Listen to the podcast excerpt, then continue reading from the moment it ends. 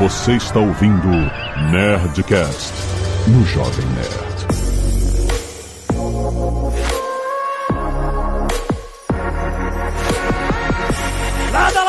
Nerds! Aqui é Alexandre Antônio do Jovem Nerd. Ready Player One! que é o Paulo Silveira da Lura, e se meus óculos tiverem inteligência artificial, aí não é apenas hype. Aqui é Roberto Arcoverde e ninguém vai usar aquele trambolho no meio da rua. Mesmo que o que for usar vai tomar um pescotapa em dois minutos. Vou tropeçar. Aqui é o, o Mário Deve Soltinho. E eu acertei. Eu falei que a Apple ia lançar o, o Vision Pro e a minha expectativa era de que fosse com realidade mista. É, mas não é, mas tá no caminho e eu, eu tô feliz até agora pelo chute no futuro aqui. Aqui é o André Breves e eu perdi meu terreno no metaverso pra um cybergliveiro.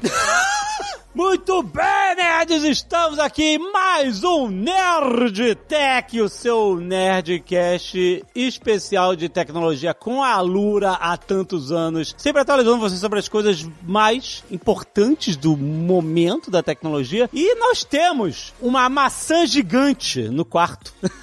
que a gente tem que falar sobre ela, que é o Apple Vision Pro. Uma coisa que foi, assim, foi muito falado, principalmente o preço. a galera falou, caraca, senhor K ficou pripiquito, ficou correndo de um lado pro outro que nem o urso do pica-pau. Ficou, meu Deus, eu quero, eu preciso. Eu falei, senhor K, não calma, calma. E aí a gente discutiu, brigamos, um ficou sacaneando o outro. Ele dizendo que eu ia calar minha boca, que eu ia ser o primeiro na fila de pegar um Apple Vision Pro. Eu falei que não, que é um absurdo, que 3.500 dólares nada justifica isso, não sei o quê. E ele falando, você vai ter isso e você vai me pedir desculpas.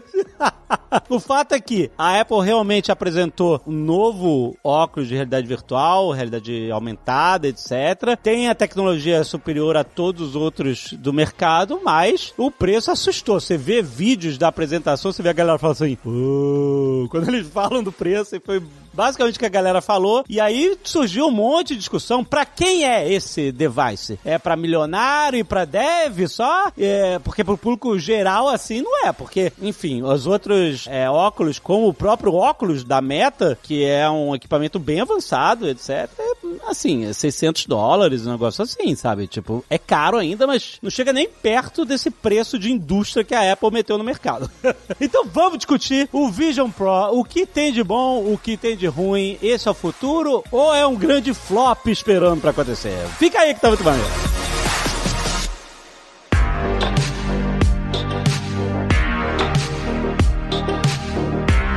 Vamos lá, gente. Primeiro, eu tenho, né, alguns VR sets. Eu comecei comprando o Vive na época anos atrás e o Vive, ele já era uma evolução do primeira versão do óculos até, como é que era o nome da primeira versão do óculos? Era Oculus Rift, né? Era, era, era o Rift mesmo. E antes ainda tinha o cardboard, que era o, a alegria da, da galera quando juntava os papelão e. Cardboard, exatamente. Teve toda essa época que a gente achou que o VR ia Papelão, né? Exatamente. Mas assim, eu lembro que o, o Vive, ele tinha uma vantagem bem interessante em relação ao que tinha antes. Porque, por exemplo, o Rift, ele tinha uma câmera que ficava num, num sei lá, num, num, standzinho que você botava do lado do seu monitor e ele era o sensor. E essa câmera única, ela tinha vantagem e desvantagem. Primeiro, era mais barato, você tinha um sensor bem ali simples na sua frente, só que ela tinha limitação. Você não podia se afastar muito da tela, você não podia virá-la.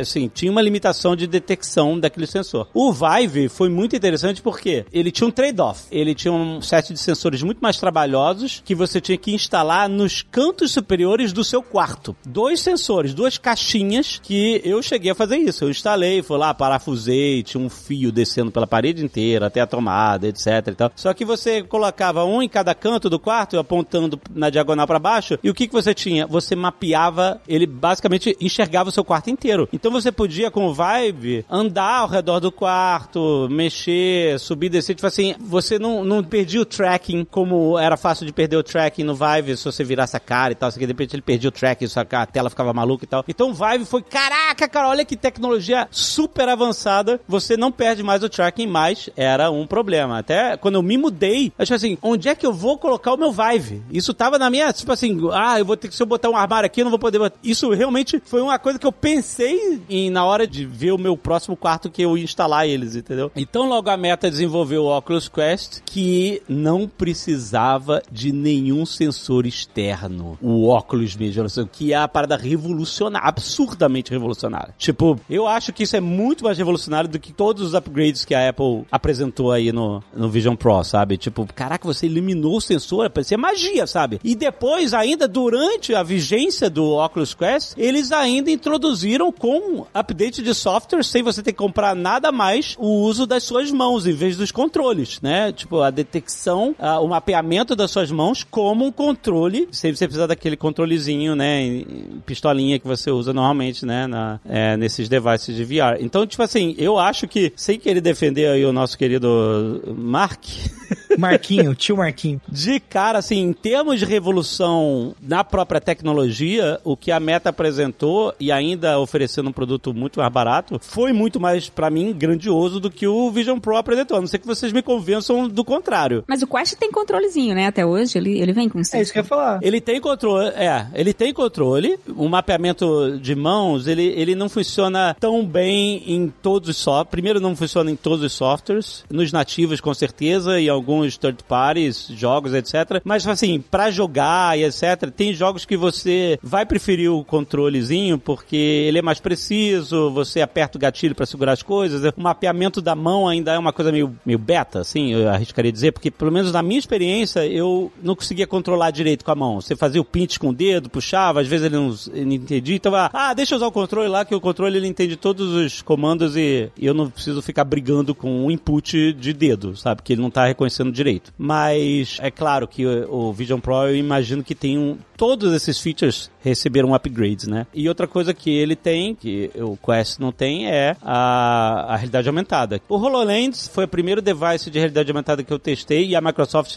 eles fizeram uma apresentação incrível na E3, numa dessas E3, Nível Tony Stark 2, né? O, o Homem de Ferro 2, Homem de Ferro 2. É, totalmente. Eles criaram um cenário de Halo, onde você estava dentro de uma nave do Halo. Você, através do óculos, você enxergava, por exemplo, você olhava para a janela da nave, você via outra nave, um planeta, então tudo isso era projeção de realidade aumentada. Você via, entrava numa sala de briefing, sabe aquelas mesas digitais? Então você via o briefing acontecendo em 3D na sua frente, assim, como se que nem filme de ficção científica, né? Como se ele tivesse surgindo, né, daquela mesa, né, uma parada digital. Então foi uma experiência muito legal, mas com um grande setback, que é, você colocava um óculos na sua cara, só que você só via a realidade aumentada num quadradinho na frente dos seus olhos. Tipo, como se fosse uma lente bifocal, sabe qual é? Você só enxerga naquele quadradinho. Então você não tinha uma visão periférica, que nem a sua visão, e tudo tava, você, Tony Stark em todo lugar. É como se você tivesse um micro quadradinho na frente da sua visão e você só vê as paradas acontecendo dentro daquele quadradinho. Se você vira a cara um pouquinho, ele já some. É até um pouco próximo do que a gente tinha, assim, dadas as devidas proporções, o Google Glass, né? Exatamente. um- como se fosse um widgetzinho no canto do olho ali que tá funcionando. Um widgetzinho, exatamente. Agora, se o Vision Pro, eu não testei, se o Vision Pro ele realmente coloca toda a sua visão, a realidade aumentada em toda a sua visão, é, misturando com o ambiente inteiro, não, é, isso já é um upgrade muito, muito, muito impressionante. E aí sim a gente começa a falar de realidade aumentada pra valer, né? É porque o HoloLens, ele é, um, ele é transparente, né? Ele é- não é um- uma TV na sua frente, não é uma tela Isso, renderizando o ambiente para os seus olhos. O Vision Pro é, é, é uma tela. Todo o ambiente que você tá vendo, a tecnologia de pass-through que eles chamam, é filmado, né? Tem 12 câmeras que filmam o ambiente onde você tá e, e renderizam o ambiente dentro do óculos. Então eu acho que, eu também não testei, mas que essa visão periférica, ela permanece. Agora, foi bom você citar o HoloLens, Alexandre, porque uma das coisas que eu queria citar, assim, que me deixam um pouco ressabiada com o Vision Pro, é a questão de posicionamento. Eu acho que a Apple ainda não, acho que eles nem sabem, na verdade, como posicionar o Eu- produto eu, eu, ainda. Eu tô total nessa aí. É porque o HoloLens ele é muito claramente posicionado para ser um, um- um device industrial, né? Um device para uso da indústria, para aplicações enterprise. Inclusive, o preço de entrada dele é o mesmo do Vision Pro, né? 3.500 dólares, 3.500 dólares. Mas ele tem outras versões que chegam até mais de 5 mil dólares, que são usadas por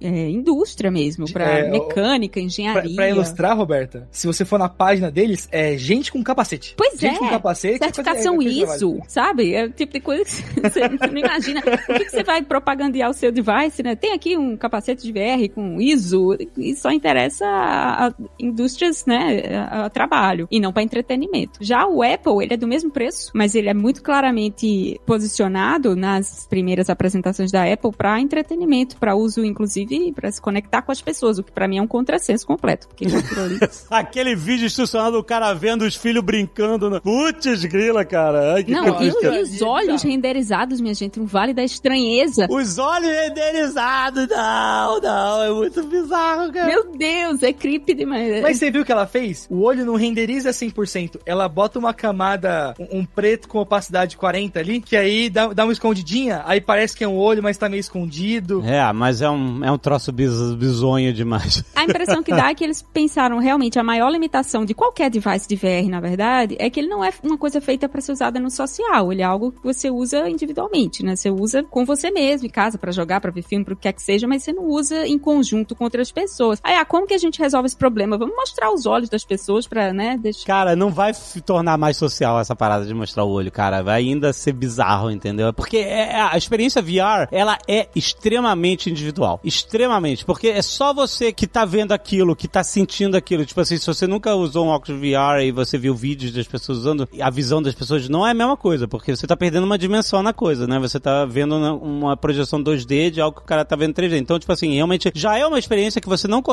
explicar e nem demonstrar se você não estiver efetivamente com o device. Você só pode mostrar uma projeção, tipo, é como se fosse uma propaganda de perfume. Você não pode sentir o cheiro do perfume na propaganda, então você perde uma das dimensões mais importantes de propagar o que, que o produto realmente é, né? O use case do avião, para mim, foi incrível. Ainda mais quem viaja bastante, ou seja, dando palestra, ou fazendo reunião e outras coisas assim, pô, é uma maravilha você poder. Você tá ali no avião, você tá várias horas. Você teletransportou, você não tá mais no avião, você não tá ligando pro choro da criança do lado ali, você tá só vendo Mas, Mário, se fosse um Google Glass, eu até concordaria, mas eu tenho dificuldade de imaginar uma pessoa com aquele trambolho no avião, hum? principalmente considerando que ele só dura acho que duas horas, né, a bateria. Você teria que estar tá plugado em algum lugar para usar mais tempo. Se bem que hoje em dia todo avião tem, tem é, plug bota um, uma bateria externa. Mas eu, eu acho, assim, só para fechar o, o, raciocínio, eu acho que essa coisa do posicionamento da Apple é meio que deliberada, sabe? Eu acho que eles colocam o produto, né, na praça e veem o que é que as comunidades vão fazer com ele, o que é que os desenvolvedores vão criar, como que as pessoas vão usar, mais ou menos como aconteceu com o Apple Watch, né? Que a primeira versão meio que flopou, e aí o pessoal de fitness começou a usar muito, eles resolveram investir naquilo ali, e hoje... A primeira versão flopou? A primeira versão do Apple Watch deu uma, flop, uma leve flopada, assim, porque... É porque era, era mais barato botar o AirPod Nano no braço com a pulseira adaptada do que você usar o Apple Watch. Ah, saquei. E do ponto de vista funcional também, ele tinha outros relógios na época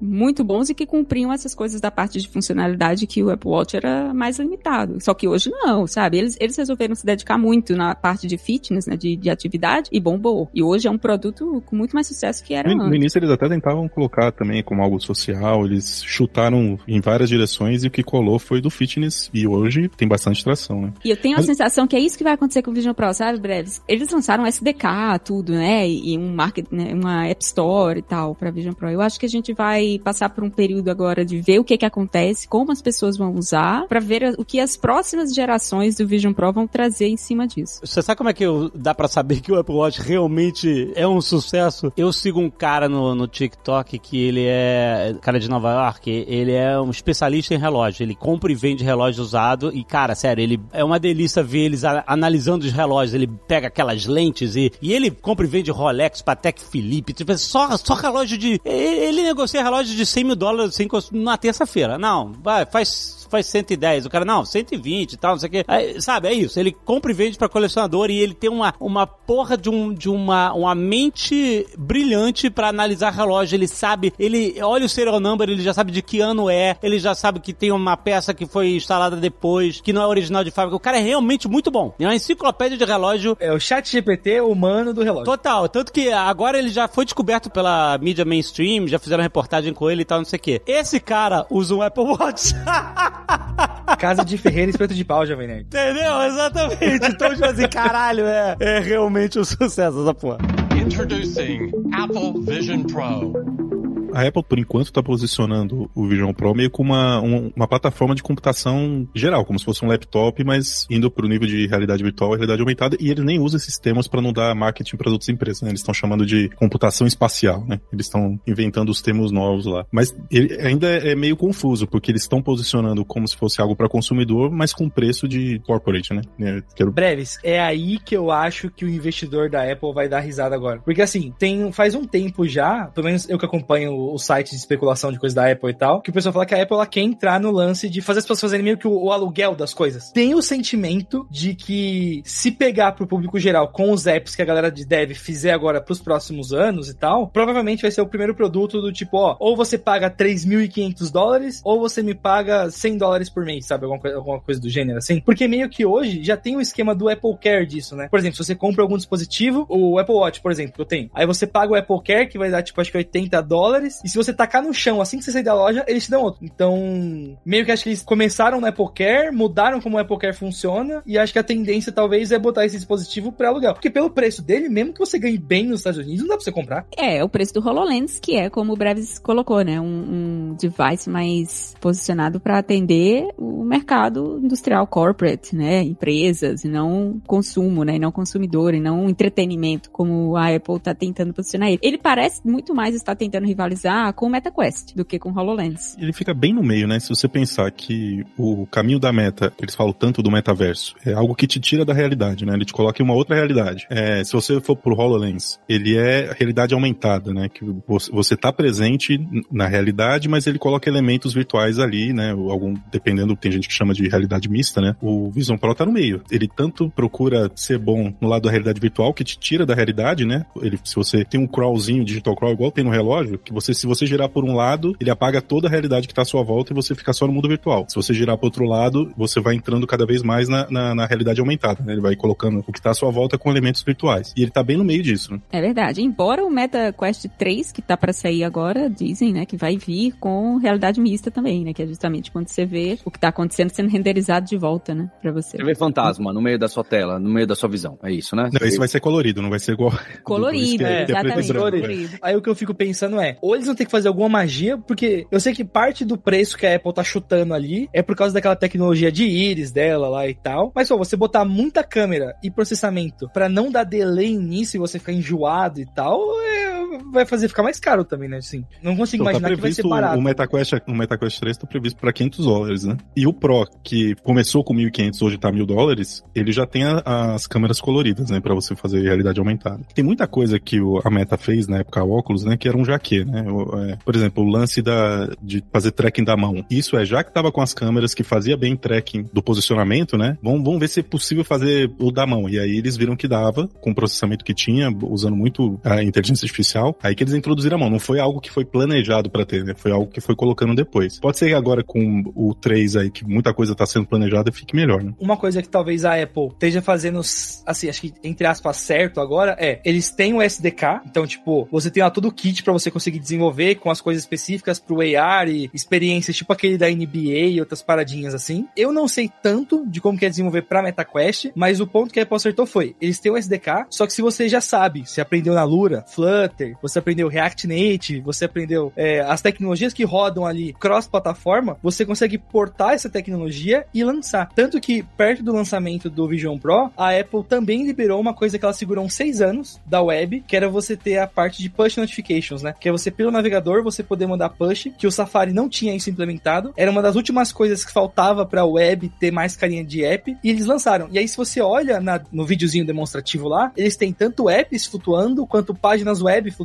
e é o tipo de coisa que aumenta a adoção, né? Porque hoje, para as empresas, é muito caro você fazer o desenvolvimento cross-plataforma. Então, se você reaproveita o que a galera já tem e dá uma estrutura para fazer em cima disso, estimula, sei lá, a galera meteu o louco agora, no que vem comprar o, o, Vision Pro e sair tentando fazer os primeiros apps num volume mais rápido do que foi no, no começo da App Store ou algo do gênero assim também. Provavelmente o ecossistema já vai nascer com um monte de app, é, talvez não, não imersivo, né? Não 3D, mas é como se fosse uma tela na sua frente, Isso. né? Provavelmente todo catálogo da App Store vai estar disponível ali de partida, né? Mas, pessoal, eu queria entender um, pouco melhor. Acho que eu tô confuso com o HoloLens, é, Quest, o, o Apple, etc. Esse anúncio da Apple fez tanto barulho, não só pelo preço de 3.500 dólares lá, mas eu queria entender o que que faz de tão incrível que surpreendeu todo mundo. Então, não só eu tô vendo um, um joguinho ou uma coisa falsa, eu consigo fazer o quê? O que que tá chamando tanta atenção dessas pessoas aí, falando, ah, agora vai dar certo, agora vai pegar, agora o mundo vai para essa direção, né? Porque só para fazer aqui a, não deixar o Maurício Linhares é, de fora, né? O Linhares que tá sempre com a gente, costuma estar com a gente no Nerdtech, ele falou, essa pauta aí de inteligência artificial eu não gosto muito, não, é tudo hype. Ah, não, ele queria estar tá nessa de VR, é,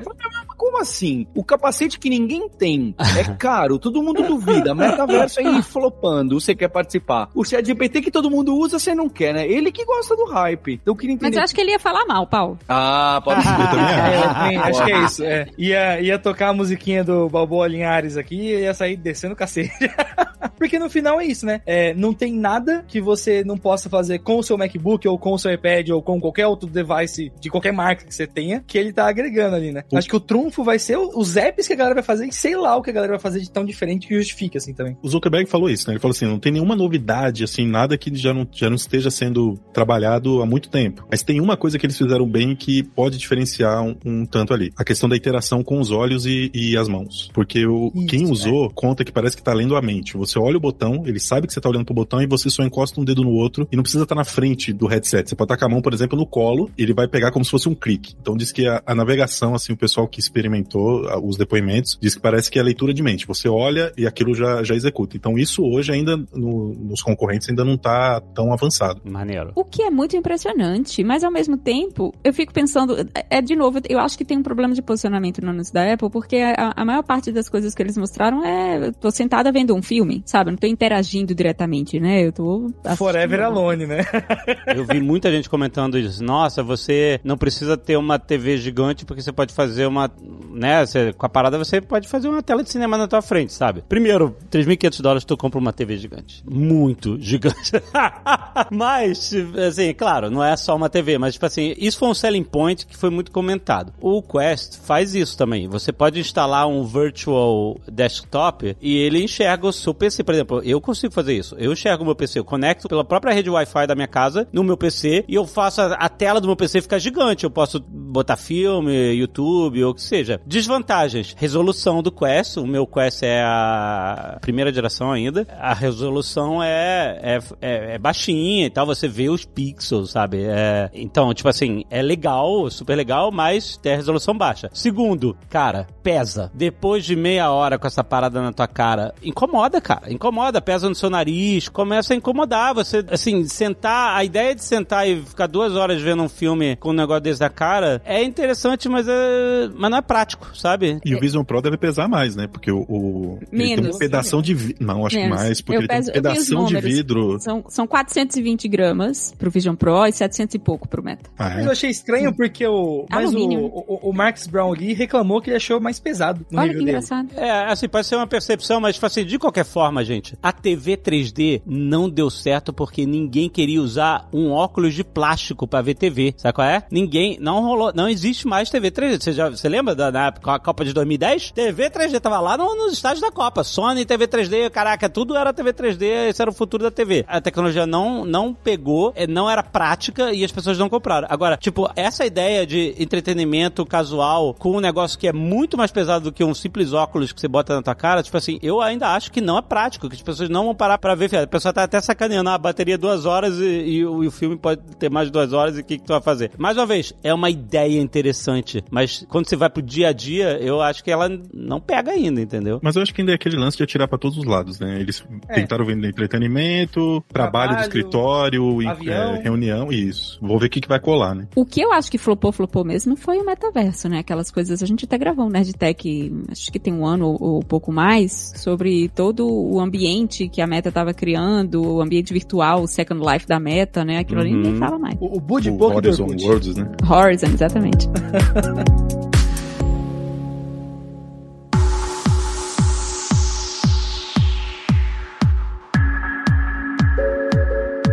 nessa questão de uso, sendo bem sincero, eu acho que pelo preço que ele tá, é impraticável. Agora, se você considerar que, por exemplo, vamos fazer umas contas de padaria aqui, beleza? Vamos supor que a Apple quer vender pra empresa. Então hoje, muita empresa tem os contratos gigantescos com ou a Apple ou alguma empresa que faz leasing pra Apple. Por quê? O MacBook desvaloriza no, menos no longo prazo, a empresa consegue revender, então ela tem um, um ponto aí. Aí vamos supor que vira muito bem com ferramenta de trabalho. Se você botar na ponta do lápis que várias empresas dão um monitor da Dell de sei lá, 600 dólares. Aí o MacBook de 2 mil dólares. Se eles abaixarem esse preço, talvez algumas empresas comprem isso como se fosse o setup pra galera trabalhar, assim, tipo. Mas aqui eu tô sendo extremamente otimista e, e, e tentando ver muito bonzinho a, a, coisa por um lado positivo. Que ainda assim não é mais prático do que você só ter o seu notebook que você põe na bolsa e leva para casa e, e, abre em qualquer café e trabalha assim também, sabe? Então, então eu, que... eu vi, Mário, uma, uma análise que falava exatamente isso. Ah, com o Vision Pro eu posso criar o meu setup setup de trabalho, sei lá, com 10 monitores, e eu posso levar ele para qualquer cafeteria e ter, porque você não leva dois ou três ou 10 monitores para o Starbucks, né? Você, esse é o seu setup caseiro, digamos assim, ou da escritório e tal. Mas com um óculos de realidade mista, né, como o Vision Pro, você teoricamente poderia levar. Só que eu acho isso muito wishful thinking, sabe? Muito assim, ah, eu gostaria muito que isso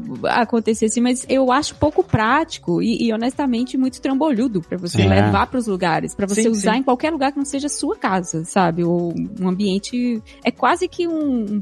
A diferença entre o PlayStation e o Switch, sabe? Que um você leva realmente, é feito para isso, o outro é pra ficar em casa. Eu acho que o, o, os óculos de realidade virtual, o Vision Pro pelo menos, ainda é uma coisa que é para ser usado em casa. Então não tem, eu não vejo essa vantagem acontecendo na vida real. Acho que é só uma forma de, de dizer que o negócio, ah, não vai dar certo, porque olha só o que você pode fazer. Não, pode, mas. É, até porque você já pode ter 10 monitor no MetaQuest de 600 dólares também, né? Até onde eu Sim, sei. E, você consegue. E também apostar que o futuro do trabalho é mais monitor, né? Será que é isso mesmo que vai ter? Talvez seja menos monitor e mais, aí dando um, um alô aí pro Linhares, mas mais inteligência artificial para criar mais abstração, menos informação pra gente ter que olhar do que ter mais monitor. Né? Exatamente. Claro que a gente tá falando aqui do, dos nossos empregos, né? A gente que trabalha com tela, né? Trabalha olhando pra tela o dia inteiro. Eu não quero mais informação na minha frente, eu quero menos informação. ah, e a pessoa que quer ir pro Starbucks para abrir 10 telas, cara, tipo, reveja a sua vida. é, não, deu, deu, deu, tudo errado. Deu tudo errado. Se você pega os cases do HoloLens, né? Da galera trabalhando no protótipo do modelo do, do coração, a moto do não sei o que, que custa sei lá quantos milhares de dólares. Aí beleza, porque você consegue ter um modelo 3D que você interage, que você abre, e aí é, é meio Tony Stark, assim. Pra essa galera, eu acho que faz diferença. Tipo, é outro rolê você tá abrindo algum programa 3D e usando o mouse ou trackpad e tentar clicar numa peça específica, e você dar zoom e você selecionar com o dedo ali, e ele conseguir ter a pressão de você clicar num objeto 3D muito específico, assim, sabe? Eu acho que para esse tipo de trabalho faz diferença. Sim, para problemas que o 3D traz alguma vantagem, né? Será Exato. que a gente quer ver, por exemplo, uma planilha em 3D? Será que isso vai trazer alguma vantagem? Porque é aí quando fala mais em computação espacial, problemas que a gente conseguir resolver de maneira melhor em 3D talvez faça mais sucesso. Então, cara, eu acho que é isso que eu acho bizarro, porque os selling points dessa parada foram todos assim, pura maquiagem, sabe? A ideia da garota lá fazendo no, no vídeo que eles fizeram, fazendo uma reunião no hotel dela, em pé, e aí vendo as, as telas voando na frente dela e ela conversando com os caras, etc. Tipo assim, na moral, tipo assim, o quanto isso vai tornar a reunião mais eficaz? E mais uma vez, essa é outra reunião que podia ser um e-mail, só que você gastou 3.500 dólares pra fazer ela dessa forma. Sabe? Não é eficaz, não aumenta a produtividade, só é, olha só que diferente. Não é nada além disso. E tipo assim, quando isso não é prático, cara, quando é só um gimmick, não tem, não tem valor real, sabe? É só perfumaria. Nesse caso, entendeu? Eu sei que ela tem outras aplicações que são interessantes, etc. Mas. Praticidade e preguiça. O ser humano é, é, persegue isso. Se lembrar lá, o pessoal perseguia muito aquele, aquelas interfaces tipo Minority Report, que o, o Tom Cruise balançava os braços e tal. Ninguém quer fazer isso. O pessoal, se puder mexer um dedinho ou não mexer nada, é melhor.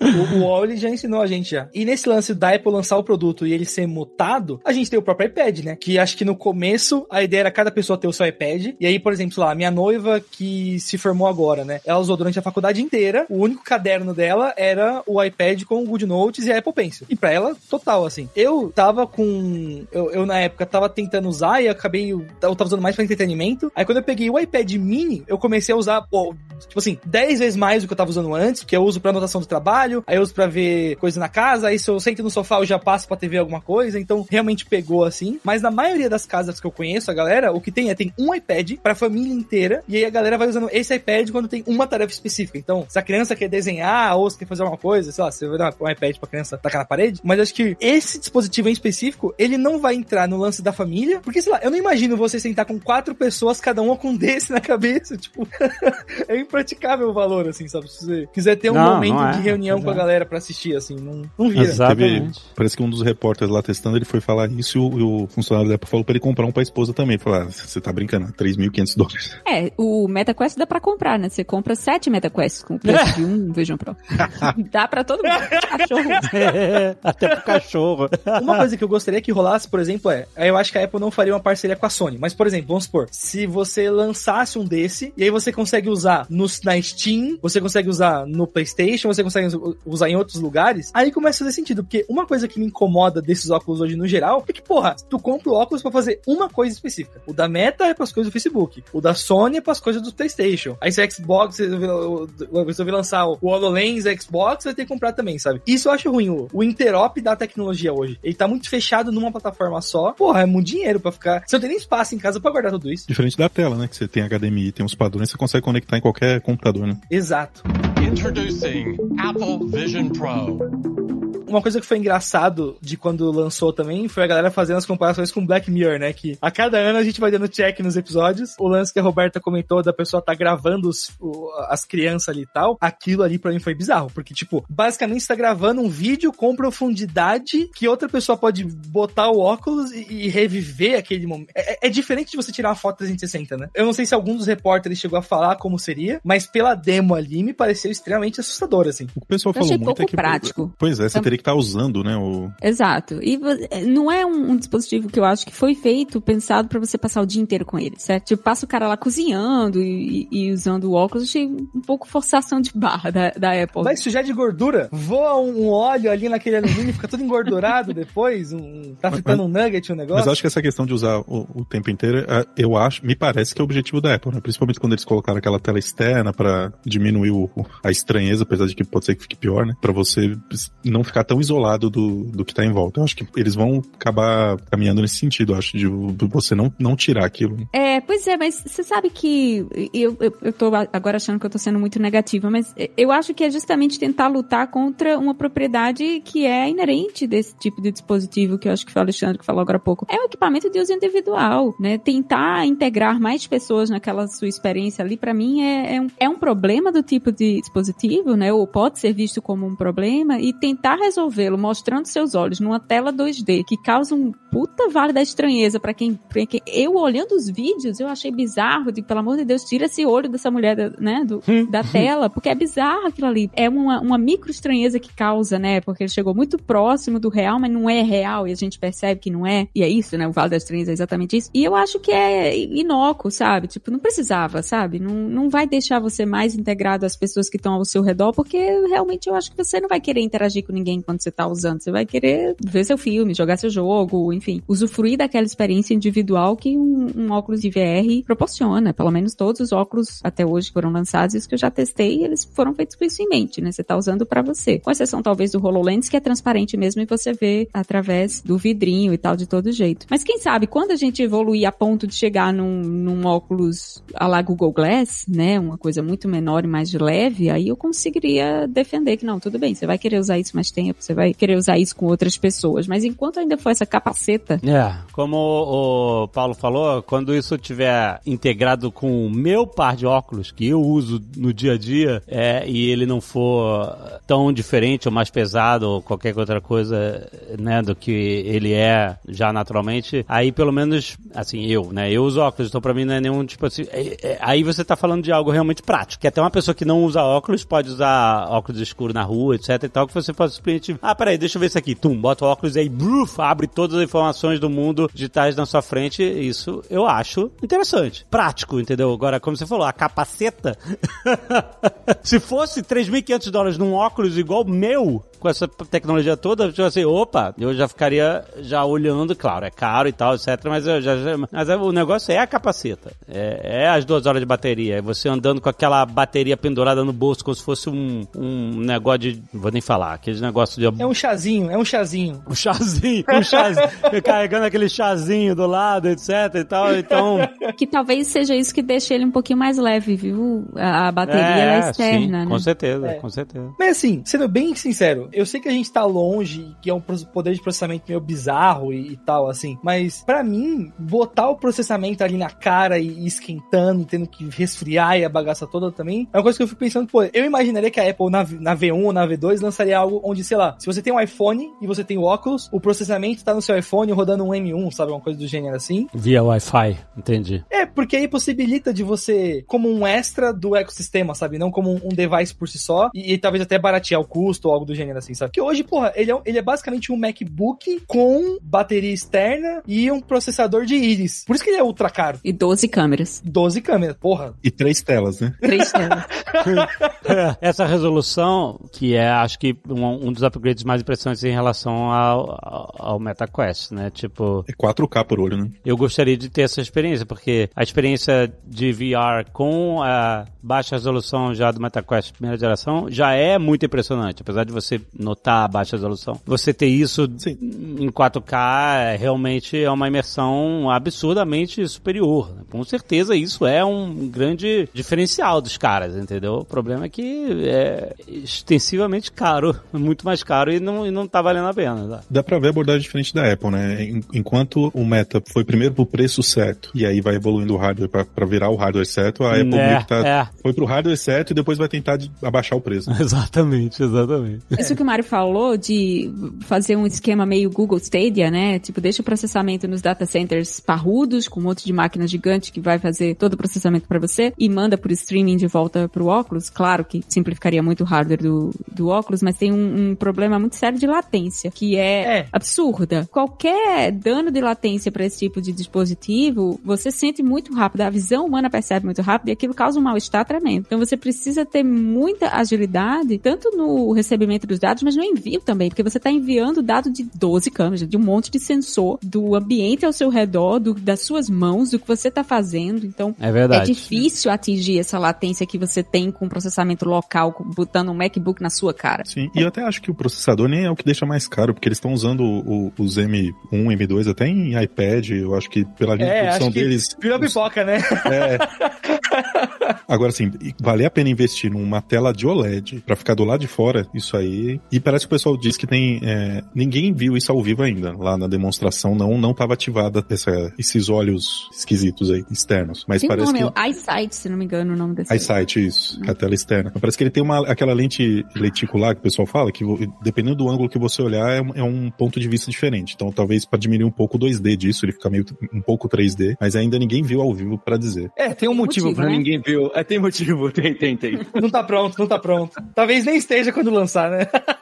ai, ai. Mas assim, o que eu acho, no fundo, como eu falei aqui no início, né, que vai acontecer é a gente tá vendo e todo mundo ficou muito empolgado com essa primeira versão, né, do Vision Pro e tal, mas eu acho que vai ter um tempo aí pra Apple entender como é que as pessoas querem usar, como estão usando e aprimorando e barateando esse dispositivo, porque é, é, é de fato, eu, eu lembro que na época a empresa tava imaginando que o preço ia ficar ali entre 2 e 3 mil, né, então ele já tá acima do limite superior que foi estimado na época que dos, dos rumores, né? Quando tava se imaginando, ah, quanto será que vai ser quando lançar? Então eu acho que a tendência realmente é baratear e ficar um pouco mais específico para o posicionamento que vai ser decidido e isso vai ser com o feedback do- das pessoas que vão usando mesmo. E o Google também anunciou que está trabalhando numa versão do Android também voltado para realidade mista, né? O Samsung já falou que está trabalhando em hardware também. Dizem que a Microsoft deixou de lado o HoloLens 3 para ajudar nesse foco aí do device da Samsung, então ainda vai ter mais competição lá na frente. Apesar do, do, do MetaQuest usar Android, é uma versão própria do Android só para os apps da Meta. Provavelmente quando for pro Google vai,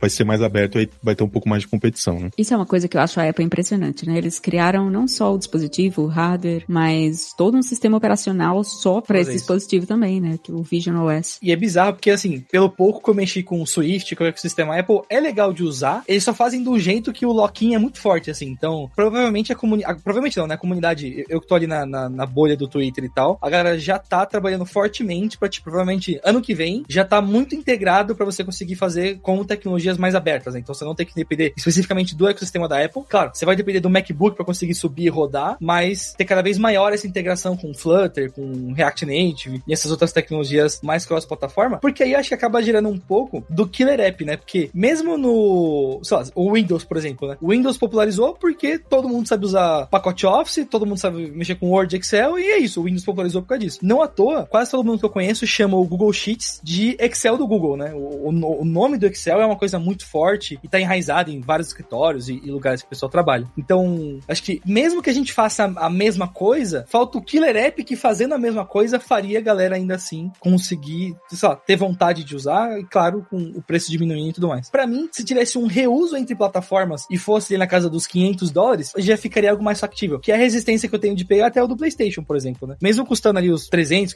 400, 500 dólares ali, eu fico, pô, eu vou comprar um bagulho pra eu jogar dois jogos no PlayStation e ficar parado e virar show-off de visita. Não, acho que eu vou passar por enquanto. Mesmo porque pra ser show-off de visita também não é prático. Tipo assim, olha, vem ver que legal, uau! Aí todo mundo fica parado olhando o cara fazer, uau, que legal. não é tão assim show-off de visita, sabe?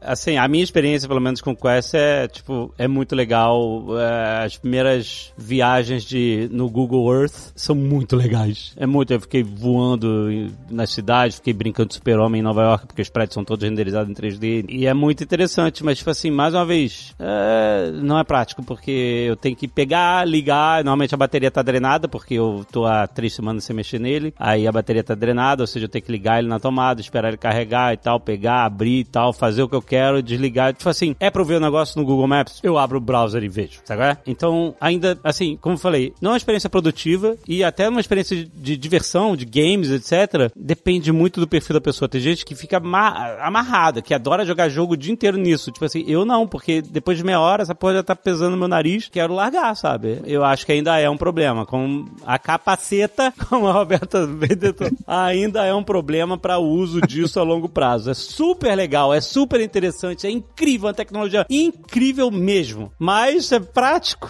Prático não é, mas pensando em potencial, imagina um jogo como Phasmophobia, por exemplo, em realidade aumentada, né? Em realidade mista, que você tá na sua casa perseguindo fantasma ou algo assim, né? E, e você vê a sua casa se modificando com o jogo, porque o que você tá vendo, você acha que é a sua sala, mas não é, né? É, a renderização da sua sala. Aí você imagina, você tá jogando alguma coisa e a parede explode, sei lá. É bem aterrorizante, talvez seja um liability, que as empresas não queiram arriscar, alguém, sei lá, tava jogando o jogo, tomou um susto, caiu, bateu a cabeça e processa a empresa, porque você não pode prever, né? Como é que é a casa das pessoas, etc, né? Não que não exista jogo de realidade aumentada de terror no celular, existe. Existe o jogo de caçador de fantasma no celular, que você vai usando o celular, né? Quando estivesse caçando fantasma na sua casa com o celular, quando estivesse catando Pokémon, etc. Então, então, tipo assim, não é um negócio que não existe, seria só uma forma diferente de você brincar, mas, mais uma vez, talvez essa liability de você, pessoas poderem se machucar, etc.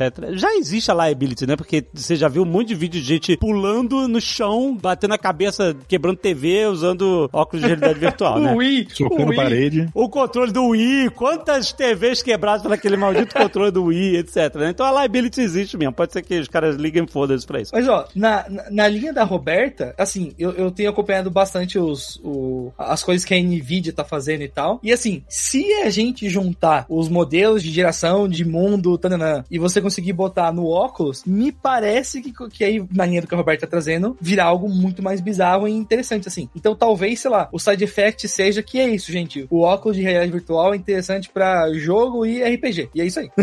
é, e, e que ainda é nicho, né? O, a grande aposta que justifica os investimentos, pô, ah, você vê a meta tá bilhões e bilhões por ano investindo em pesquisa e desenvolvimento. A grande aposta é que vai ser tão popular quanto o celular. Só que a grande aposta eu entendo é que as pessoas querem mais imersão. E se você for pensar no celular, era, é, vindo do computador, por exemplo, foi muito menos imersão. Você tinha uma tela enorme e foi com uma tela pequena. É, então, é. tem que ver se as pessoas querem realmente mais imersão, né? Ou, ou vai ser de nicho como é videogame. Videogame é nicho, apesar de tudo, né? É isso aí. Acho que essa é uma boa reflexão para fechar. Eu gosto dessa, né? Porque a implantação do computador pessoal, do celular, da televisão grande de tubo, tinha locais que não iam atrapalhar, não eram, nossa, agora eu vou andar com esse celularzinho pequenininho no bolso que ninguém vai ver. Não, ninguém parava falar que estranho, ou era incômodo, ou tinha um preço absurdo. E dependia do efeito de rede, né? Dependia da adoção para que o celular, o celular precisa da adoção do outro para funcionar bem. Ainda parece estranho né? Apostar em uma coisa que custa 4 mil dólares, que precisa de adoção, que precisa usar o capacete, para que tenha bom uso. É diferente, eu faço a reflexão com a inteligência artificial, que já tá aí, é só você abrir um site ou instalar uma app. A infraestrutura já está pronta, as pessoas já estão na expectativa, elas já querem, ou parece que quer, pelo menos, essa imersão aí do capacetão gigante, invasivo de alguma forma. Ok que a Apple aposta que talvez daqui a 10 anos isso não vai ser tão invasivo, entendo. Mas ainda tem um monte de question marks aí. Que você pode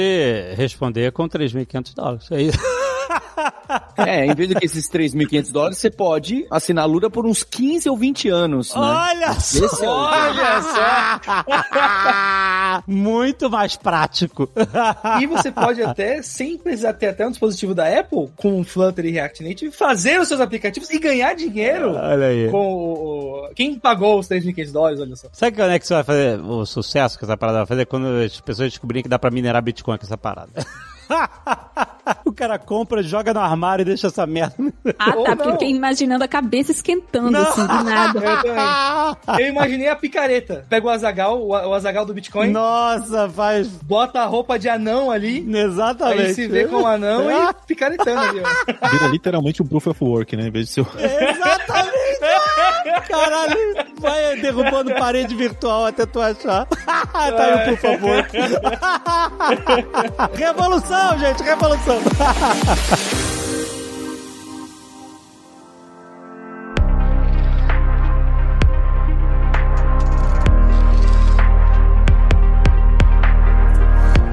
só, a gente tá aqui com a Lura há tantos anos, a gente acabou de rolar a imersão de AI incrível na Lura, foi totalmente de graça, então por isso que vale a pena você sempre ouvir o Nerdtech, sempre estar com a gente, porque você não só aprende sobre tudo que tá rolando no universo de tecnologia, mas como você tem, né, boas oportunidades para você conhecer a Lura e assinar com desconto, não é mesmo?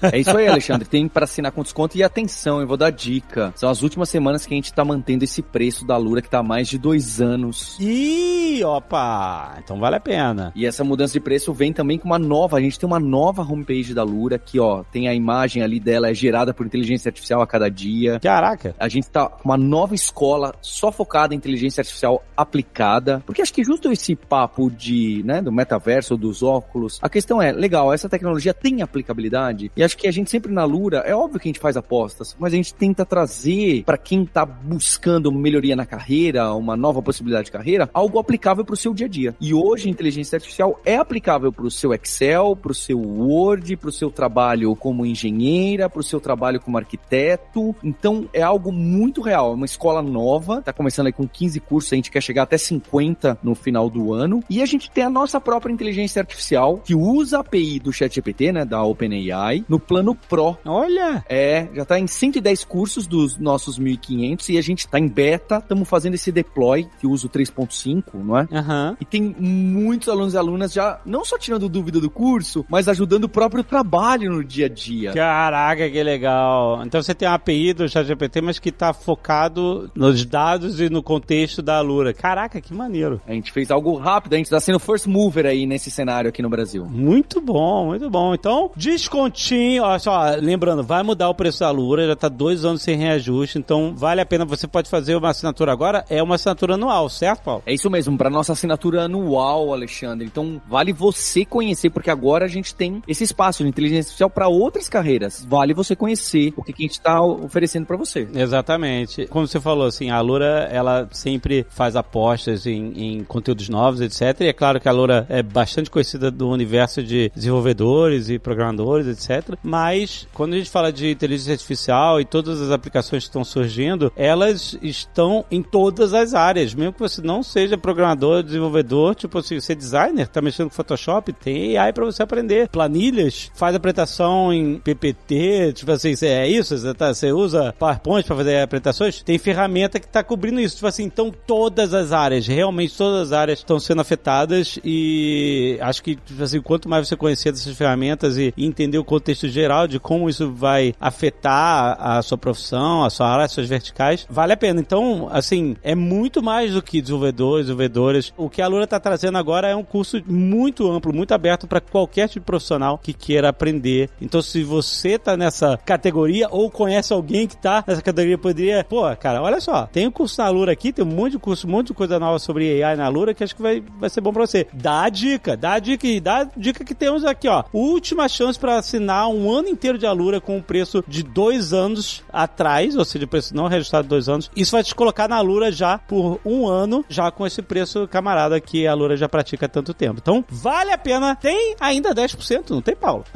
Além de tudo, É isso aí. você entra em alura.com.br barra promoção barra nerd, você tem 10% de desconto já em cima desse preço camarada que a Alura oferece por tanto conteúdo. Tô esperando você antes da mudança dos preços. Voa!